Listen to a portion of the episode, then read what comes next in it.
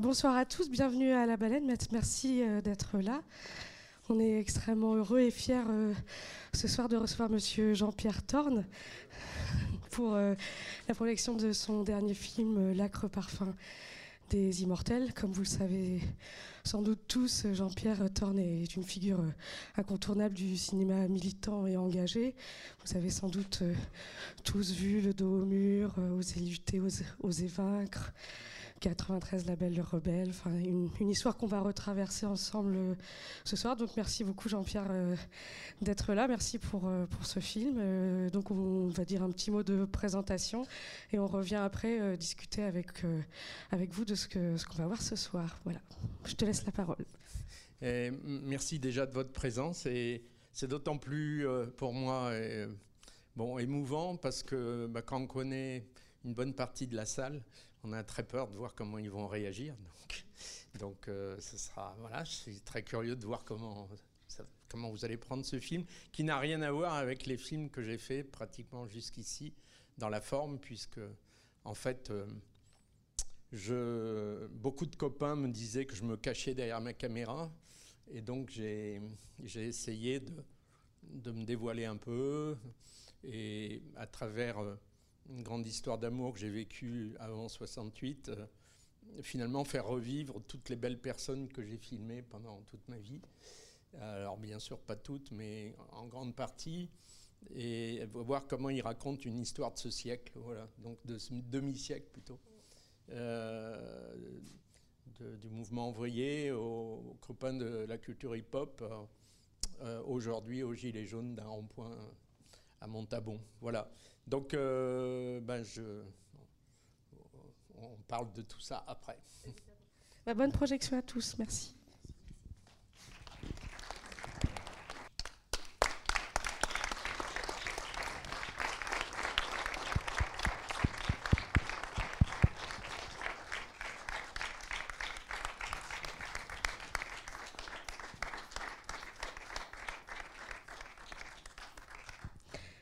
Eh bien, bonsoir à tous. Euh, comme promis, on vient pour échanger avec vous. On sait que c'est pas forcément facile euh, quand on est sous le coup d'une émotion de, redémarrer comme ça tout de suite euh, dans le discours. Alors, je vais poser une petite première question, puis après on voit comment comment ça se passe. le film propose vraiment un, regard rétrospectif sur, enfin, comme un arc tendu comme ça des années 60 à nos jours via ton parcours intime politique et cinématographique. Et euh, ma première question, c'est voilà, comment est née cette envie de film? Est-ce que c'est une odeur, comme le raconte la première séquence? Est-ce que et, aussi peut-être pourquoi euh, tu avais envie euh, aujourd'hui de, retracer voilà ce, fil entre aujourd'hui, enfin entre les années 60 et aujourd'hui, et aussi vers l'avenir, on pourra en parler après. Voilà. déjà, ah, je voulais dire remercier toutes les personnes qui ont contribué à ce film, parce que vous êtes nombreux dans cette salle. Et voilà, j'en suis infiniment reconnaissant parce que sans votre euh, contribution financière, on n'aurait pas trouvé euh, l'argent pour finir la production du film. Donc, euh, je tiens vraiment à, le dire. alors, pour répondre à ta question, bon, c'est, un, faisceau de, choses. Je crois que déjà, une chose qui m'a vraiment euh, décidé à, m'attaquer à ce film, c'est le travail qui avait été fait ici euh, par le Polygone, avec mis en avant par euh, Quinca, qui est dans la salle, je crois, et, Julie Ramaioli, qui, qui, était venue me voir à Paris pour faire une rétrospective de mes films à Marseille, ce qui était assez étonnant, parce qu'ils ont vu tous les films, on a dû tirer des copies. Et puis après, ils ont trouvé chaque fois des salles appropriées à chacun des films. Je me suis vraiment baladé en bas de la, gare Saint-Charles, au Polygone, à, la Busserine. Et j'avais été, bon, j'avais été surpris aussi, toujours euh, des questions des gens qui tournaient sur les liens qui entre les, différentes parties de ma vie. Pourquoi? Donc euh, ça, ça m'avait fortement donné envie de me dire peut-être qu'il y, a, matière à un film, il faut que je travaille là-dessus. Après, l'autre chose, c'est ce que je disais tout à l'heure, c'est le fait que beaucoup d'amis euh, se foutaient un peu de moi en disant mais quand est-ce que tu, tu, parleras de toi un petit peu que je me cachais derrière ma caméra. C'est arrivé souvent. Donc j'ai pensé qu'il était temps. Après, c'est la question de l'âge. Je pense que si je faisais pas ce film maintenant, je risquerais de jamais faire de film pour remercier ce que m'a apporté Joël, euh, cette femme qui, a construit ma vie, qui m'a poursuivi toute ma vie. Je pense qu'il était temps que je parle d'elle. Voilà.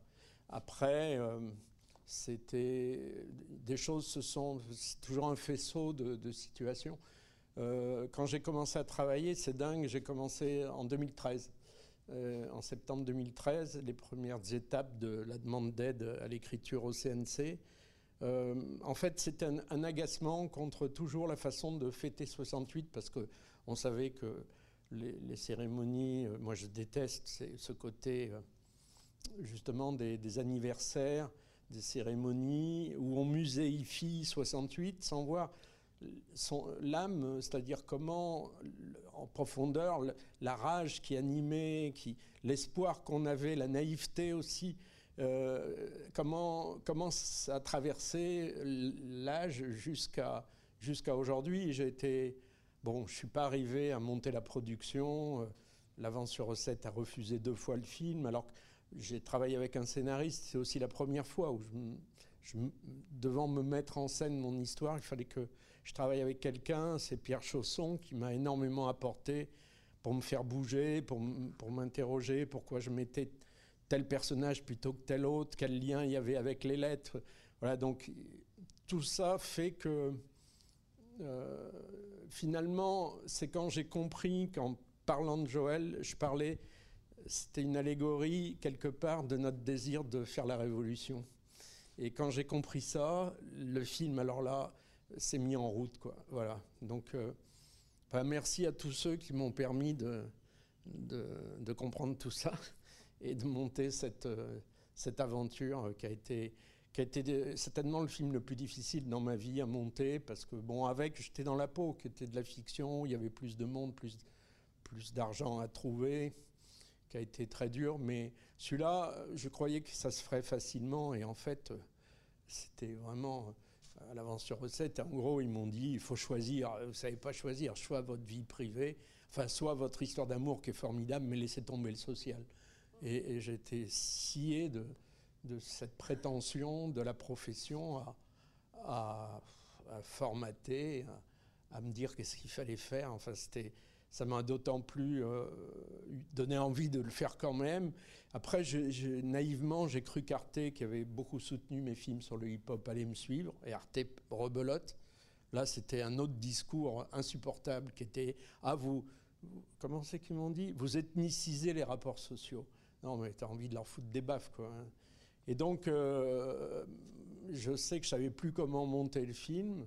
Et ma productrice m'a dit, écoute, euh, euh, tu me laisses un an, on va mettre en jeu des, réseaux câblés, ça va dégager du COSIP. Et là, c'est un, tout un, autre univers, c'est un film audiovisuel. Et, en fait, les mêmes à l'avance sur recette qui, comment on peut faire ça, vous savez pas choisir et tout, quand j'ai passé au COSI, puis ils disaient Ah, mais c'est le plus beau projet qu'on a eu, on va vous donner le maxi qu'on peut. Le, monde est à l'envers, quoi. C'est. Voilà. Donc, euh, ouais, c'est un drôle de film qui est, échappé de qui est échappé de la mort, je dirais, d'un système qui, qui veut surtout pas de ça, quoi.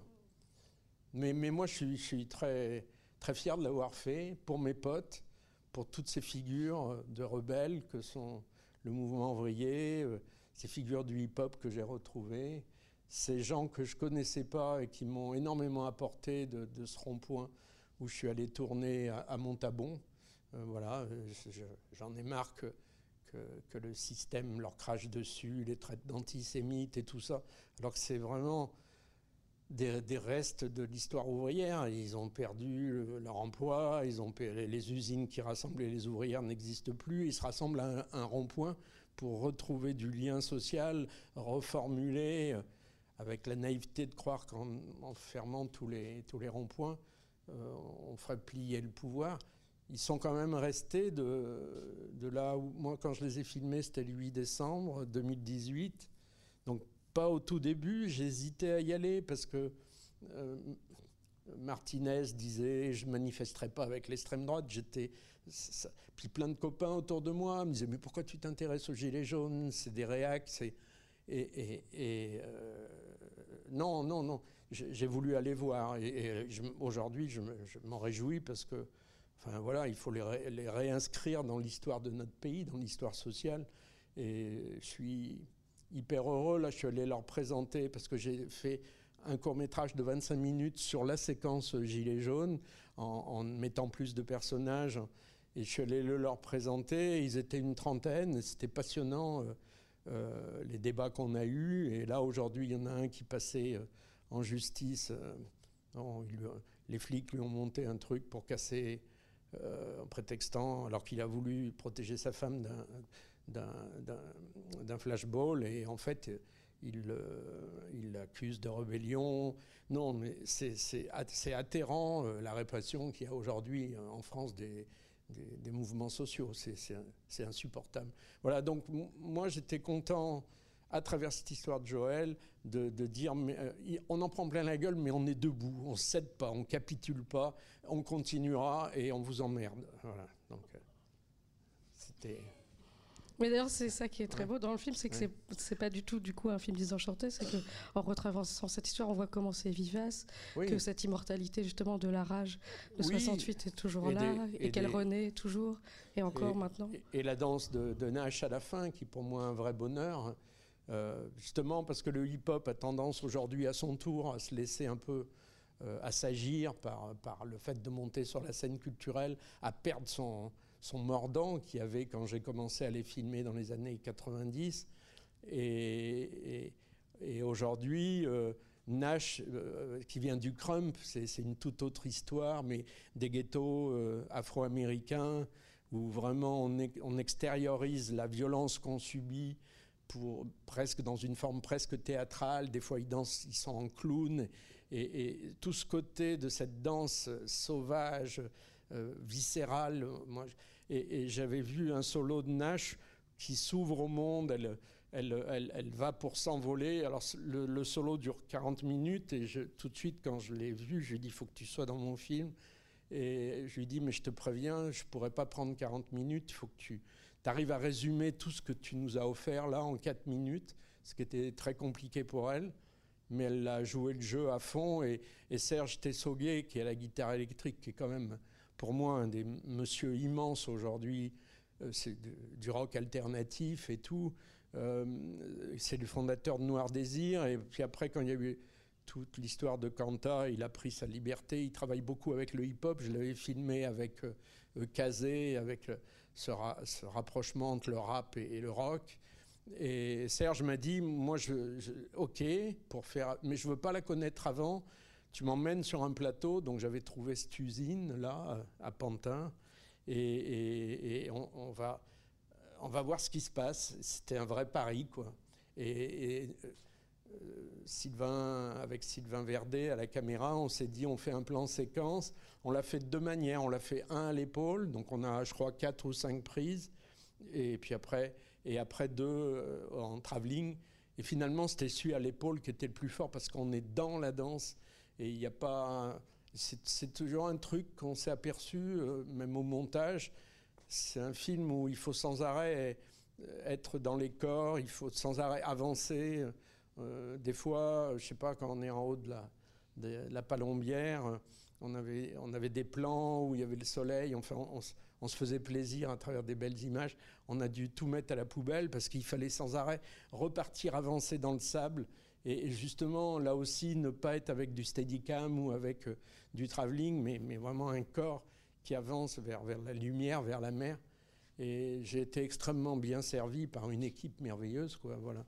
Euh, Sylvain Verdet à, à l'image, Jean-Paul Bernard, lui c'est encore un phénomène que j'avais au son. Je peux me payer le luxe avec Jean-Paul de lui dire, il faut que tu me captes les mouches euh, au dos des dunes pour faire ressortir la chaleur. Alors le la partie pendant une heure avec sa perche cherchant les mouches. Et, on l'a au son. Hein, c'est un vrai bonheur de travailler avec. Euh, et au montage, Emma Augier, qui, m'a beaucoup résisté, qui, me disait faut que tu ailles plus loin, faut que tu te dévoiles, faut que tu arrêtes de te protéger. Et donc chaque fois, euh, elle me titillait jusqu'à temps que j'accepte euh, des choses que si elle n'avait pas été là, peut-être j'aurais pas osé. Quoi. Voilà. Ce micro est à vous. Oui, je sais que c'est difficile de parler, parce que pour moi, c'est un chant d'amour, ça doit prendre aux tripes. Et je disais tout à l'heure que euh, moi-même au cinéma, j'aime pas parler après un film. J'aime bien ce qui me travaille, qui me dit, le digère. Et tu vois, là, je suis obligé de faire le clown. Et voilà. Ah, Alexis, regarde.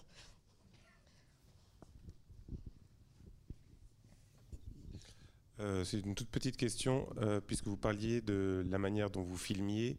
Euh, moi, j'ai été saisi par la présence des détails, c'est-à-dire qu'il y a beaucoup de plans, et ça, on commence d'ailleurs dans la mousse, on commence au sol, mais il y a beaucoup de plans encore tout le long du film de sol. Il y a évidemment l'échelle de la palombière, et puis d'autres d'autres moments comme ça de détails, de texture. Ça va aussi avec la sensualité de l'histoire amoureuse et, mais aussi avec une sensualité des luttes, etc.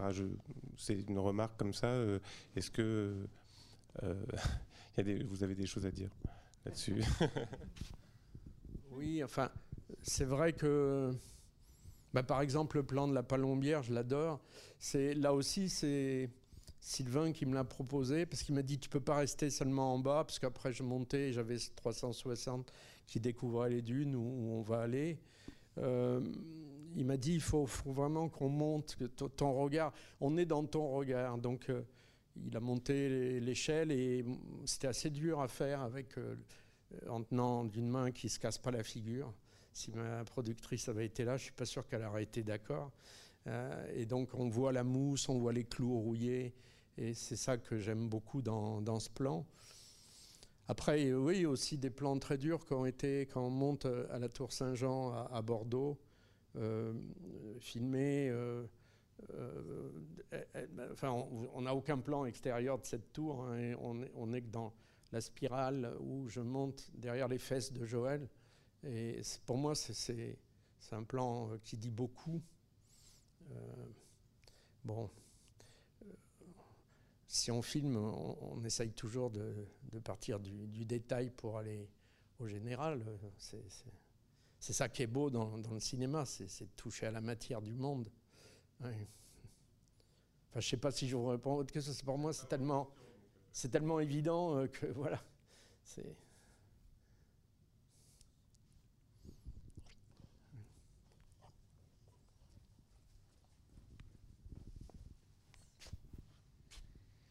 Bonsoir. Euh, moi, je voudrais juste vous remercier je euh, j'ai pas véritablement de questions qui me viennent maintenant. Je suis un peu comme euh, ce que vous disiez tout à l'heure. En général, ça continue à transiter. J'ai ressenti beaucoup de choses différentes. J'ai trouvé euh, cette espèce, cette rencontre continuelle entre les temporalités extrêmement forte, très universelle. Je trouvais au contraire que justement la rencontre du particulier, de votre vie privée avec l'univers, avec justement le public, la vie, c'est ça l'universalité de, c'est ça qui fait la force de ce film d'ailleurs, je trouve. Euh, je trouve magnifique cet amour, comment vous le rendez. Je trouve que, voilà, je, vous remercie de, votre engagement, euh, parce que, et puis de votre mémoire, parce que c'est important aussi euh, d'avoir, voilà, de pouvoir partager ça, et puis pour pour que ça puisse continuer entre les générations, que ce récit se passe, parce qu'en général, il ne se transmet pas forcément. voilà, simplement, merci. Merci à vous. Non, c'est vrai que. Enfin, je pense que pour moi, l'essentiel, c'est. J'ai eu une chance folle de, vivre cette histoire où à 20 ans, je me suis retrouvé à Flins, filmer euh, une grève très dure où il y a eu un mort, un, un, lycéen qui est venu nous soutenir. Et, d'en témoigner, justement, je trouve ça fort dans le film de, montrer que 68, c'est pas toujours les éternelles images du quartier latin, mais c'était vraiment des, des, salariés, des jeunes, des jeunes salariés beaucoup, et qui euh, prennent les urnes et brûlent, quoi. C'est-à-dire, ils veulent nous faire un vote à bulletin secret sur les accords de Grenelle, de Grenelle on, on, rentre, on brûle, et on chante l'international. C'est une internationale. Là, on n'avait plus de pellicule. Je me rappelle quand on filmait avec Bruno Muel, et, on avait 15 mètres et on attendait. Et puis là, bon, quand il y a le feu, il y a, un mec qui danse, qui, se, met ses, se chauffe les pieds sur le feu. C'est des petits détails qui sont tellement extraordinaires. Et, et le film, pour moi aussi, c'était. Il y a une construction derrière entre cette séquence, ensuite à la fin, auquel répond la séquence de la Marseillaise, qui en plus est chantée faux. Et je sais qu'il y a eu beaucoup de débats dans la salle de montage.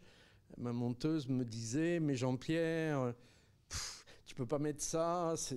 Je lui dis, si, c'est le monde comme, il avance. On n'a plus rien d'autre qui nous unit aujourd'hui que, de, chanter la Marseillaise autour de, de ces campements.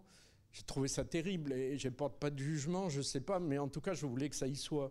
Et entre les deux, j'ai NTM, c'est-à-dire quand Nordine saute les murs, c'est qu'est-ce qu'on attend pour foutre le feu. Je me suis beaucoup battu pour que ma productrice accepte de payer les droits à Sony Music, parce que c'était la seule solution pour l'avoir. Euh, bon, j'ai essayé euh, de demander à Kouchen et, et Joey d'intervenir pour que les prix soient un peu plus bas. Mais voilà, j'y tenais parce que c'est un symbole pour moi. Je démarre l'international. Je passe dans les années 95 quand je filme Nordine à euh, NTM et pour moi et, et, aujourd'hui la Marseillaise. Ça raconte, ça raconte une histoire. Voilà, c'est l'histoire du film. Et moi, je voulais reparler aussi des retrouvailles, euh, puisque c'est un film sur. Euh, enfin, t'es retrouvé avec, euh, avec beaucoup des personnages qui ont traversé tes films précédents. Et donc, comment elles se sont passées ce que, Comment elles se sont choisies Puisque tu as dû choisir dans l'histoire aussi de tes films. Et on a vraiment l'impression que c'est des retrouvailles familiales, amicales. Enfin, dans tous ceux en tout cas qui sont, qui sont là, c'est Enfin, voilà, je trouve que ça c'est aussi très beau euh, dans le film. Donc euh, voilà. Bah c'est des gens que j'aime énormément, ça se sent. Et, et, ça n'a pas toujours été facile. Certains personnages, euh, quand on est arrivé avec la caméra et l'équipe, on est quatre, d'un seul coup, voulaient plus être à l'image. C'était vraiment des gens pour moi qui étaient très importants et qui ont dit mais tu fais chier, ça y est, on a tout perdu, laisse tomber. Euh, et j'étais obligé de repartir bredouille. C'était assez dur. C'était un des premiers personnages que j'ai voulu filmer. D'autres qui m'ont dit euh, Ah, tu crois qu'on est rebelle, on l'est plus. Donc c'est vrai que j'ai fait un tri. Euh, à un moment donné, il y a des personnes. Et je les ai remplacés. J'en ai. J'en avais beaucoup. Hein. C'était il y a une cinquantaine peut-être de personnes des différents films que j'aurais pu filmer. après, il y a aussi des personnages c'était compliqué, c'était une autre histoire. J'avais envie de retourner sur les pas de la caravane des femmes que j'ai filmée dans Aleyalla, où on avait découvert une, petite fille qui, qui, à l'époque avait 10 ans, qui maintenant en a 20, ou plus même. Euh, j'avais envie de savoir ce qu'elle est devenue, mais c'était aller au Maroc, et, finalement ma productrice m'a convaincu que, que c'est peut-être pas la même histoire. Moi, ce qui est intéressant à travers l'histoire, là, c'est vraiment une histoire de la France de 68 à, aujourd'hui, en passant par les, révoltes des, banlieues, euh, des quartiers populaires. Ça raconte, ça raconte quelque chose, quoi. Donc, euh, c'est un film peut-être plus que mes autres films où il y a eu un vrai travail collectif. Peut-être c'est moi qui, qui, qui sais mieux écouter ce qu'on dit peut-être plus qu'aucun autre film, peut-être aussi parce que c'était écrit, c'est rare d'écrire un, documentaire. Là, on a travaillé un an avec Pierre Chausson, on avait un tel...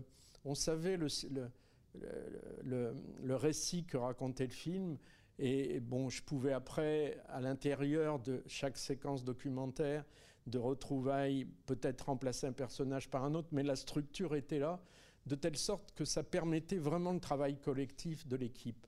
Et peut-être plus que tous mes autres films, j'ai été enchanté de, l'apport, de la créativité de, chacun de, mon équipe. C'était, été un vrai bonheur de, de, Sylvain Verdet, Jean-Paul Bernard, euh, euh, Agnès Fanger, qui, est mon assistante et qui, a beaucoup contribué à, trouver les décors, euh, à, avoir les accords pour y tourner et tout ça. et, la monteuse Emma Augier, qui était pour moi une, la première fois que je travaillais avec elle. Et j'ai adoré euh, son exigence du film qui fait que même certaines fois, elle s'opposait à moi. Parce que au nom de. Et je trouvais ça très intéressant en fait. Par exemple, je donne un exemple, c'est euh, quand j'ai fait reconstituer en déco par Françoise j'ai fait reconstituer la chambre, euh, la fameuse chambre où on habitait. Et donc, euh, on a retrouvé la table hexagonale, et, puis elle avait retrouvé bon, la, la, pour angora, ce qu'on voit sur les photos, et, les coussins très particuliers de cette époque. Et en fait, quand on l'a vu à la salle de montage, on s'est aperçu que c'était de la fausseté. Comment retrouver une, une, salle, une chambre dans l'état où elle était il y a 50 ans? C'était impossible. Et c'est, peut-être que c'est ça où j'étais perdu tout le long du film. C'est-à-dire, j'étais, je voulais qu'on voit comme je suis arrivé à la gare de Bordeaux, comment Joël m'attendait sur le quai, et j'arrivais pas à la faire vivre dans l'absence. Enfin, c'était très déstabilisant pour moi, en fait. Hein. Et donc là, cette chambre, c'était, ça n'allait pas du tout. Euh. donc j'avais un travelling qui circulait autour de, à l'épaule hein, qui circulait autour d'une boîte, les boîtes de photos où moi je gardais les, j'ai gardé toute ma vie les images de Joël. Et pour moi, c'était comme la boîte de Pandore. Je pensais que ça jouerait dans le film un récit et, que ça s'ouvrait à la fin dans la dernière séquence. Et finalement, c'est une copine euh, avec qui je travaille beaucoup, euh, Michel Soulignac, qui venait voir le montage parce qu'il y a aussi à dire que ça a été monté à périphérie. Et que ce qui est formidable, ça durait pratiquement six mois le montage. Et donc à toutes les étapes, on a un regard, mais un regard bienveillant et en même temps très, très exigeant.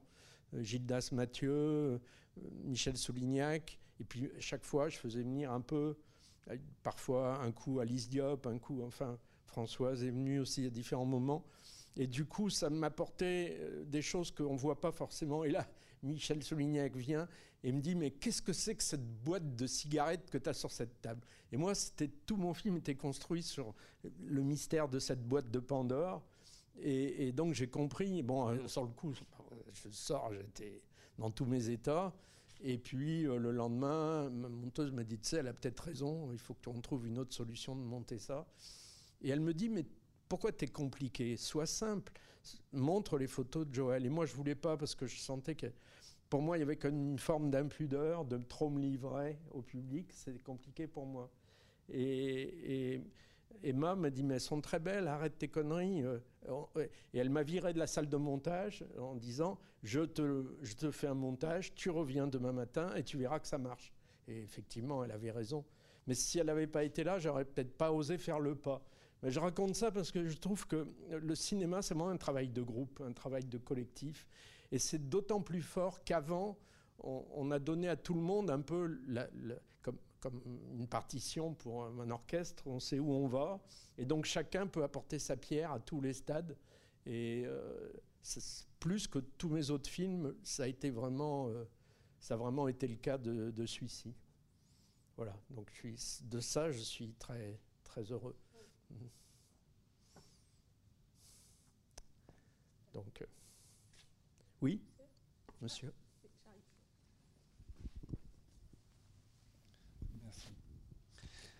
Euh, c'est très difficile à, décrire l'état d'émotion dans, lequel je suis, enfin j'espère tout le monde, après cette projection. Juste avant la, première seconde, euh, des, premières secondes du film, bon, j'étais, me sentais de fait étranger à ce film puisque c'était ton histoire. Enfin, je le savais de par les, quelques lignes que j'avais lues. Et c'était à une époque où, j'étais trop jeune. Et pourtant, dès la première seconde, jusqu'à la dernière seconde, je me suis senti euh, complètement en phase et complètement dans le film pour euh, compléter ce que la dame a dit devant sur l'universalité. C'est tout à fait ça. Et donc c'est, c'est un choc émotionnel euh, intense.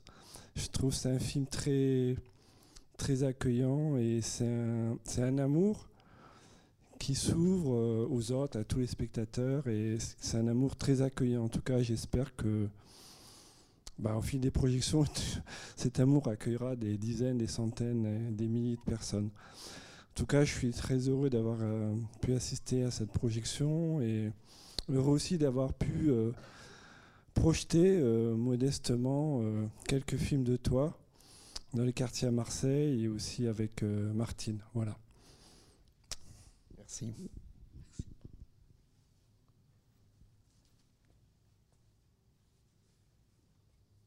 Dire film accueillant, c'est difficile parce que la, chose la plus dure pour moi, c'était ma voix. Et ça ne pouvait pas être quelqu'un d'autre qui, si j'avais pu, je l'aurais vraiment fait faire à quelqu'un d'autre et je pouvais pas, donc j'ai dû m'y attaquer. Tout le long du film, c'est pareil, productrice et, Françoise et, Emma m'ont dit que ça n'allait pas du tout la voix, parce qu'on a enregistré les voix avec Mélissa Lavaux avant de faire le montage pour être guidé par, par la voix. Moi, Mélissa, c'était une vraie découverte parce que j'adorais enfin, en tant qu'artiste, ses chansons. aussi si vous ne connaissez pas euh, son, dernier disque, Radio Sewell, où c'est une, haïtienne hein, euh, canadienne qui chante contre l'occupation de son île par les Américains. Et j'avais été ébloui par, euh, sa vivacité, sa légèreté, quand elle disait des, textes, je me rappelle, elle est passée sur France Inter aussi, où elle disait des, des, choses profondes contre l'impérialisme et tout dans son pays, avec ce rire et cette légèreté qu'elle sait avoir. Et du coup, je, quand je l'ai entendue euh, sur Mediapart, là, dans une interview, je me suis dit, mais c'est elle, c'est elle. Euh. donc j'étais fou de joie. Et, en fait, c'est Gaël Faye qui nous a aidés à, nous rencontrer. Et je suis vraiment euh, heureux de lui avoir laissé, parce que sa voix, cette voix de, de 25 ans, c'est la voix de la jeunesse d'aujourd'hui, quoi. C'est cette jeunesse qui, qui, se révolte, qui est, à l'époque où le monde euh, essaye de, voilà, de, sortir de, cet asservissement par le capital. Et, vraiment, euh, Gaël avait écrit un, clip sur euh, le dos au mur qui s'appelle Irruption. Si vous ne le connaissez pas, c'est génial. Où il, il, fait un hommage au milieu de ça, au dos au mur. Et donc j'étais frappé de, de la politisation, de, de, la rage de, cette jeunesse. Et donc pour moi, que Mélissa incarne la voix de Joël, c'était super important. Et donc je, je, voulais jouer sur ma voix euh, d'un homme de 70 ans, le contraste avec la voix de cette jeune femme qui, était... Euh, voilà, qui me, parle du passé au présent. Et euh, ma voix n'allait pas du tout parce que je mettais du pathos dedans. C'est une histoire qui me faisait trop souffrir et donc c'était grave, c'était, je me prenais pour Chris Marker, je mettais, je parlais comme ça de fond du truc. Les gens me trouvaient, mais c'est insupportable, Jean-Pierre, il faut que tu changes ta voix. Finalement, j'ai accepté, mais très tard, peu de temps avant le mixage, et j'ai demandé à une comédienne, euh, Catherine Osmalin, qui jouait dans J'étais dans la peau d'ailleurs, euh, de, de, m'aider. Et elle m'a fait travailler jusqu'à temps que je sois. Elle me dit Mais Jean-Pierre, pourquoi laisse le public euh, être ému? C'est pas à toi de t'émouvoir à la place du public. Et donc, apprends à, dire, raconter cette histoire simplement, raconte-la nous finalement, c'est une très belle histoire et arrête de, de, mettre du pathos. Et, elle a eu raison. Mais c'était, pour moi, c'était une aventure, hein, parce qu'elle était derrière moi chaque fois que j'en mettais du pathos, elle me tapait dessus. Non, Jean-Pierre, euh, sois simple, reviens. Et voilà, c'est du travail. Euh, je pense que c'était vraiment du travail. De, mais je suis, je suis content euh, d'y être arrivé parce que enfin, je, crois que j'y suis arrivé de ne pas surajouter à l'avance du, ton euh, là où il faut être simple. Donc, c'était, mais c'était, c'était une grosse, c'était vraiment une lutte contre moi-même terrible. Comme quoi, rien ne vient tout seul, il faut travailler, quoi, c'est tout. Et être accompagné, absolument. J'étais bien entouré. Et vraiment bien entouré, je dois le dire, je remercierai jamais assez ma productrice qui, qui a su à, tout moment être à mon écoute euh, quand j'ai pensé que j'arrivais pas à l'écrire tout seul, me faire rencontrer Pierre Chausson, quand il fallait que je change de, monteuse, me faire rencontrer Emma. Bon, euh, Anne-Catherine Witt, euh, puisqu'il faut la nommer, a été formidable. vraiment, elle m'a permis de faire ce film, en plus avec très peu d'argent. et à la fin, on n'a rien perdu, on, est clean sur, sur l'économie du film. Donc voilà, c'est une grande dame à la production et qui est une autre génération, parce que je voulais ça aussi, que ce soit quelqu'un qui soit pas de ma génération pour m'interroger sans arrêt, pas prendre pour argent comptant, me forcer à, à plus expliquer pourquoi je voulais faire telle séquence plutôt que telle autre. Mais comme quoi on a besoin d'être accompagné et que c'est important un producteur. Ah, oui, oui, oui, mais bon, c'est à nous de bien les choisir après faire des castings de producteurs. Des listes noires. et des listes noires, parce que ça, on en a des listes noires. Une petite dernière? On peut peut-être continuer de manière informelle dans le ventre de la baleine. Merci beaucoup Jean-Pierre pour Merci de, ce film votre accueil, et ta générosité. Euh, on, enregistre, on a enregistré le débat, donc euh, conseillez-le à, votre, à vos amis. Il sera sur notre audio-blog. Euh, ça s'appelle Les chants de, Les chants de la baleine. C'est un audio-blog Arte Radio. Voilà, on n'est pas un jeu de mots près. Et merci d'avoir été là. À bientôt. Et voilà, on se retrouve dans le ventre de la baleine. Merci à vous.